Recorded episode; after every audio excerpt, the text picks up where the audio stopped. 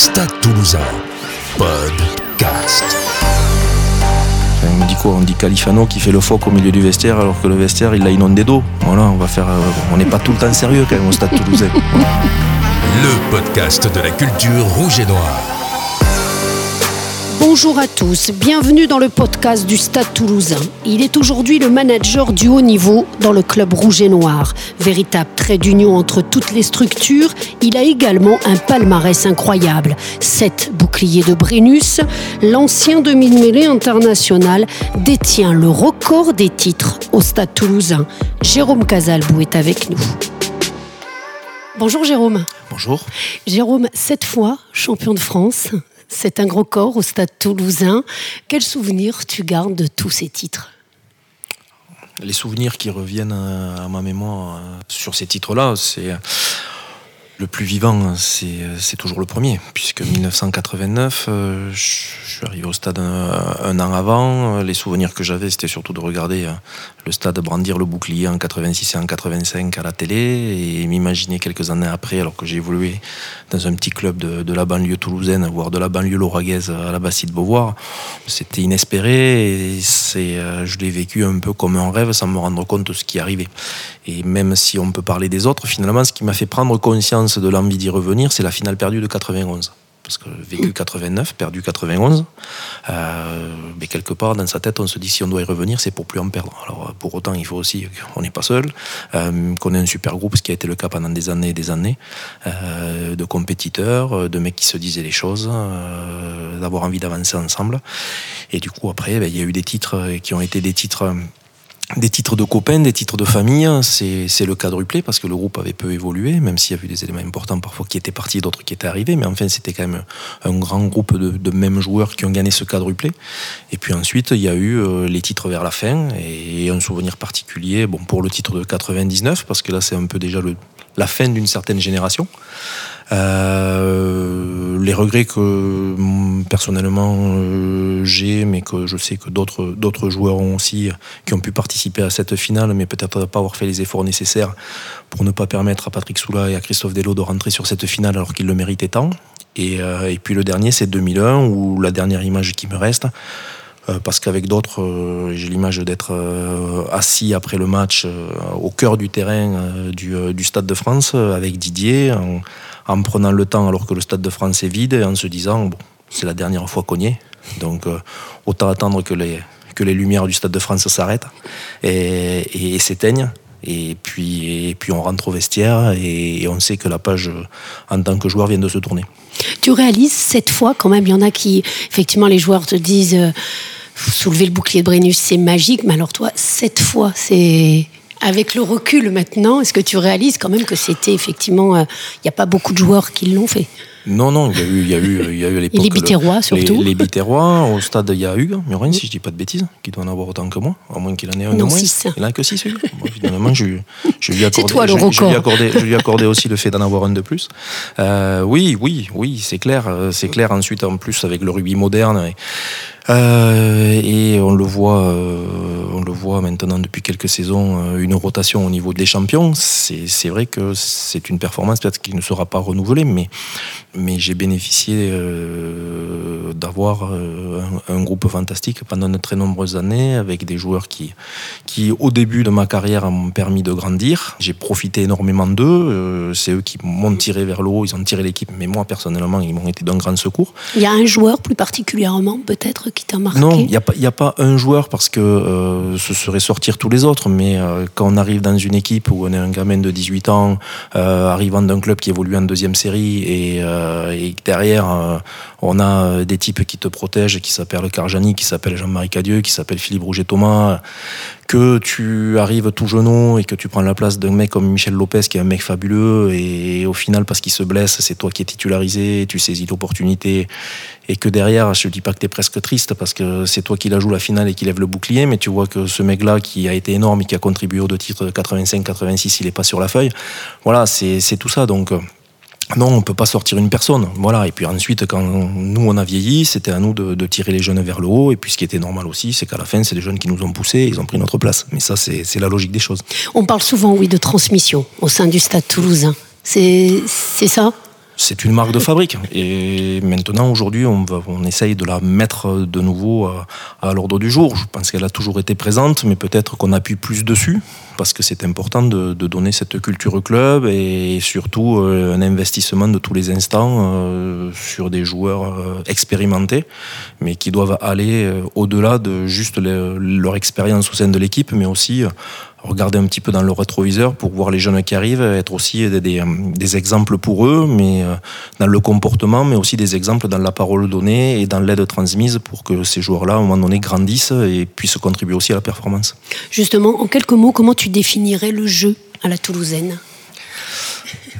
Je, je vais, je, là aussi, je, je, vais dire clairement, euh, le, jeu à Toulousaine n'est pas facile à définir parce que si on raconte, alors il y a le jeu qui est mis en place maintenant avec d'autres schémas parce que les joueurs sont formés d'une manière différente, donc il y a un gros travail de la part du staff sportif sur cette transmission, mais au final, ils ont un peu modifié la manière de travailler.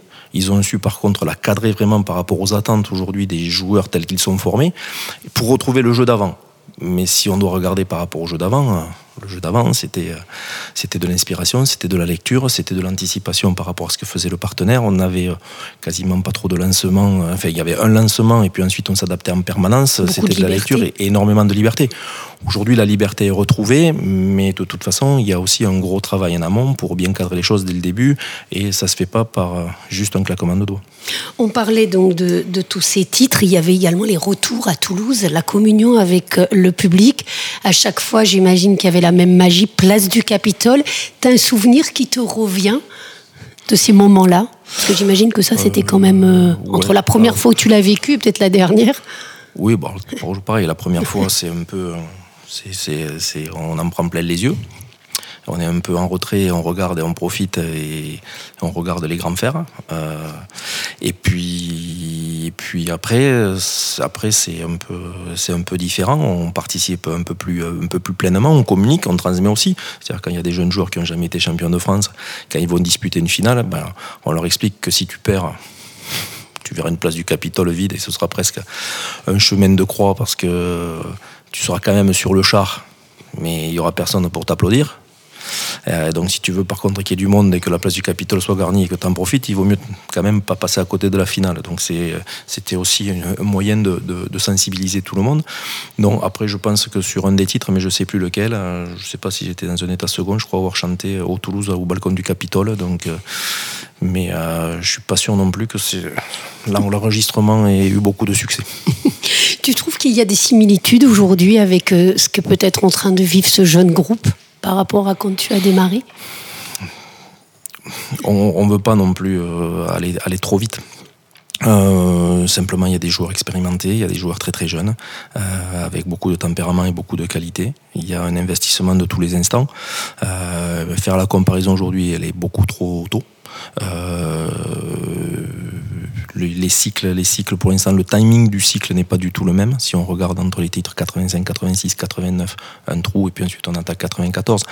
Voilà, laissons le temps au temps. Euh, faisons pas de plan sur la comète, continuons à, travailler, continuons à être dans l'esprit de plaisir que les joueurs peuvent prendre, que le staff peut prendre, euh, le staff dans son intégralité, et, surtout euh, le plaisir que l'on peut donner aussi à tous les supporters qui nous suivent, qu'ils soient de Toulouse ou qui soient un petit peu partout ailleurs en France. Aujourd'hui, tu es justement manager hein, du haut niveau au Stade Toulousain, un poste qui a l'air d'être sur mesure, ou en tout cas, on avait dit, Jérôme, c'est quelqu'un de très rigoureux, qui a le sens du détail. C'est un poste qui te, qui te convient? Tu es dans ce niveau d'exigence, là, qui te, qui te correspond? En tout cas, effectivement, lorsqu'il y a eu un, échange en fin de saison dernière avec Hugo, puis aussi euh, l'arrivée de, Régis, euh, l'arrivée de Didier, puis d'autres anciens qui sont revenus, et qu'on a essayé de regarder comment contribuer à faire grandir plus vite les, jeunes du centre de formation. Il était, oui, intéressant que si jamais je devais peut-être prendre un poste au, club un peu plus structuré, euh, c'était ce type de poste-là. Je, ne me sens pas les, compétences d'intervenir directement sur le terrain. Je n'en ai jamais mis le souhait. Je n'en ai pas eu la formation.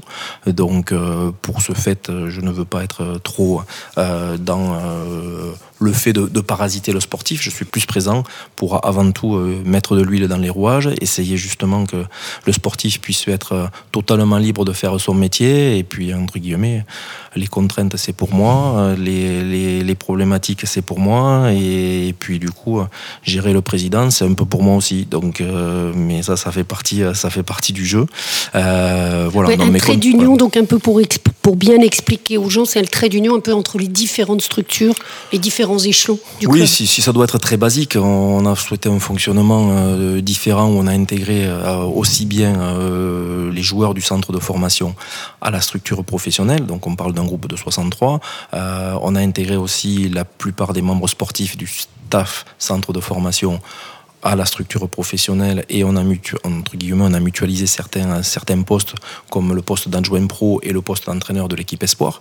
Donc tout ça, ça demandait un certain timing, une certaine coordination et donc avec un staff de 27 personnes, ça demande aussi à Hugo Mola, Régisson, William Servat eh bien, euh, de pouvoir totalement accompagner Laurent Thuéry, euh, Jean Bouillou, Clément Poitrenaud et l'ensemble aussi des, des staffs euh, de prépa physique et, et, et médicaux et vidéo.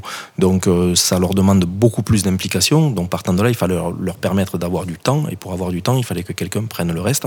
Donc accompagné par exemple de Pierre Porou aussi, qui est le team manager qui fait un gros boulot, et d'autres personnes qui sont plus des intendants.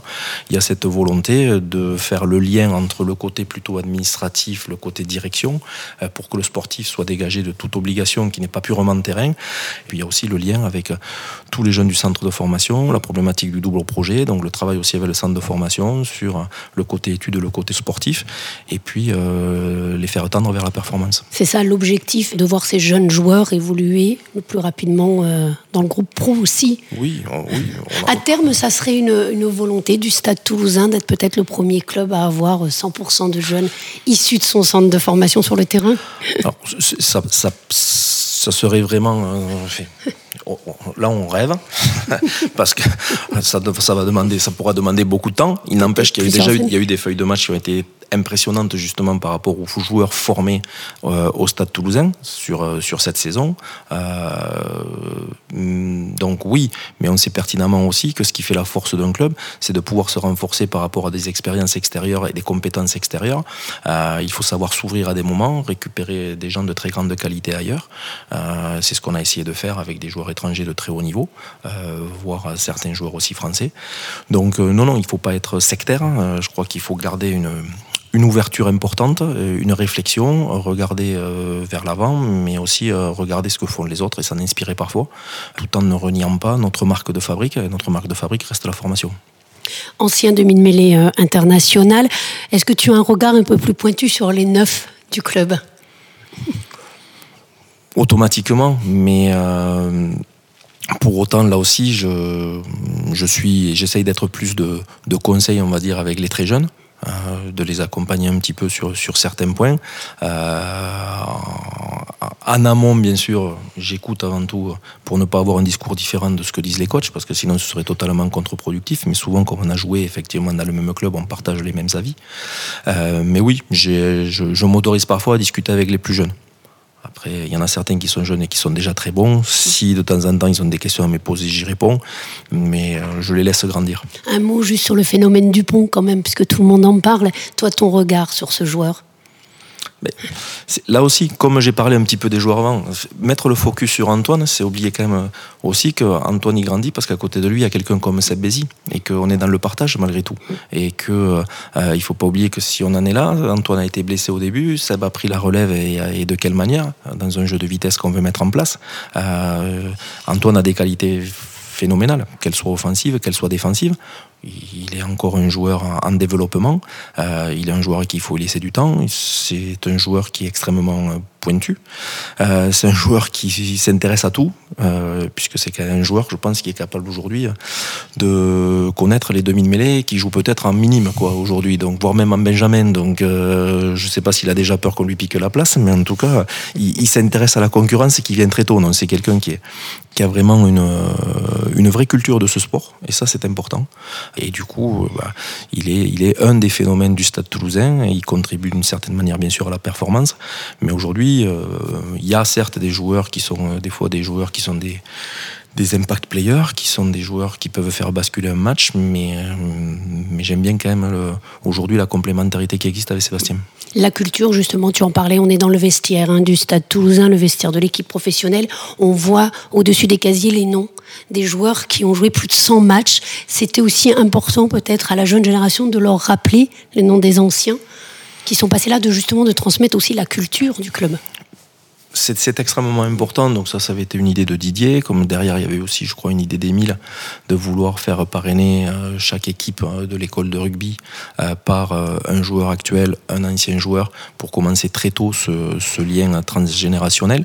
il y a eu aussi en tout début de saison la présentation de l'école de rugby avec les pros, donc plus petit gamin qui vient d'arriver signé au club avec Jérôme Queneau qui, qui est arrivé en dernier, qui a signé chez les pros.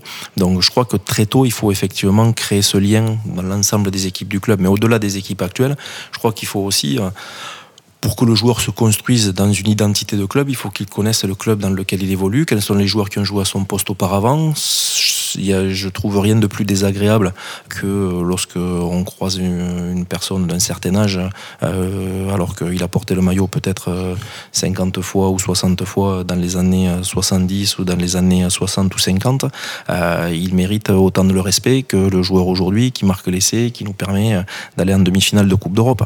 Donc les anglo-saxons ont cette culture, les joueurs de l'hémisphère sud en Nouvelle-Zélande de long, je crois que ça fait partie des valeurs, ça fait partie du respect, ça fait partie aussi de la connaissance de notre sport et, du terreau qu'un joueur doit avoir pour à un moment donné avoir toute la panoplie d'un très grand joueur de rugby. Alors les vestiaires euh, ne sont plus du tout les mêmes hein, que lorsque tu jouais. Tu as un souvenir qui te revient euh, dans ce vestiaire? Si je veux faire quelque chose d'un peu décalé, euh, on dit quoi? On dit Califano qui fait le phoque au milieu du vestiaire alors que le vestiaire il l'a inondé d'eau. Voilà, on va faire.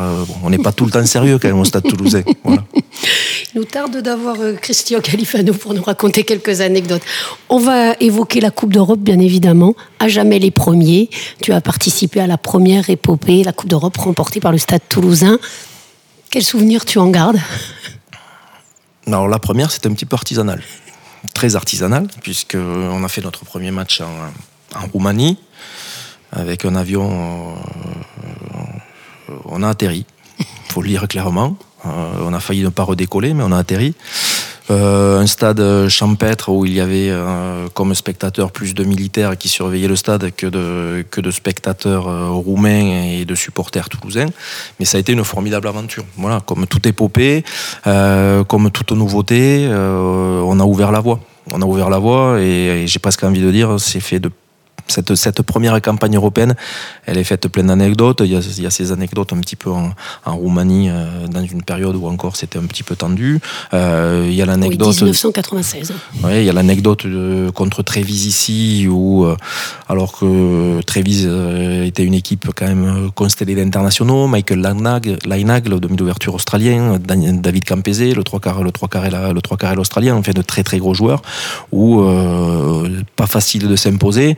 Et, au final, l'intervention d'Albert Sadaka qui traverse le terrain pour aller soigner, plaque un joueur italien qui allait marquer un essai. Et au final, on s'en sort et on gagne. Je ne dis pas que grâce à ça, mais enfin, ça nous a bien soulagés. Et après, derrière, on a, on a très bien, par contre, maîtrisé une demi-finale contre contre déjà une équipe galloise, puisque il faut le rappeler, les Anglais n'étaient pas présents sur cette première euh, édition. Et après, c'est une formidable, formidable aventure avec euh, la victoire contre Cardiff à Cardiff, euh, à Lambs Park, encore à Lambs Park, presque pour la fin de Lambs Park, puisqu'il allait être démoli pour devenir le Millennium, le Millennium Stadium avant la Coupe du Monde que portaient les Gallois en 99. Non, donc c'est effectivement plein de, plein de bons souvenirs, mais plein d'anecdotes. Après, ça s'est vraiment professionnalisé et cette Coupe d'Europe est devenue ensuite un très bel événement. Et personnellement, si je peux avoir un regret, c'est alors qu'elle s'est professionnalisée et alors que les, les équipes anglaises y ont participé, c'est de jamais avoir pu remporter la Coupe d'Europe alors qu'il y avait les Anglais. Un souvenir d'un essai peut-être? D'un essai en Coupe d'Europe? Oh non, ou en championnat, je ne sais pas. Non, je non, je vais pas dire un essai. Alors, tu c'était un essai de moi Oui. Bah, non. Euh, un essai de moi, non. Mais je vais te rester sur une anecdote, hein, puisque j'ai toujours été considéré comme un joueur qui avait jamais eu un pied. Donc, euh, pourtant j'en ai bien deux, même si je boite un peu avec euh, les séquelles de, de ma carrière. Euh, c'est le plaisir finalement que j'ai eu d'offrir un, un essai à Philippe Lapouge, qui était un 3 carrés là, qui évoluait lors euh, du, si je dis pas de bêtises, euh, d'un, ça doit être un quart de finale européen contre les Harlequins au Stadium sur euh, un coup de pied derrière un, derrière un, derrière un moll. Je, voilà. Des fois, je me pose. coup de pied dans la boîte. Ouais, c'est ça. Je me pose encore la question comment j'ai réussi à le taper aussi bien cette fois-là. Mais du coup, j'ai été très satisfait de cet essai marqué, puisque je me faisais chambrer systématiquement chaque fois que je tapais dans le ballon. Merci beaucoup à Jérôme Casalbou pour toutes ces confidences. Avec plaisir, merci beaucoup. Merci à tous. On se retrouve la semaine prochaine pour un nouvel épisode du podcast Stade Toulousain.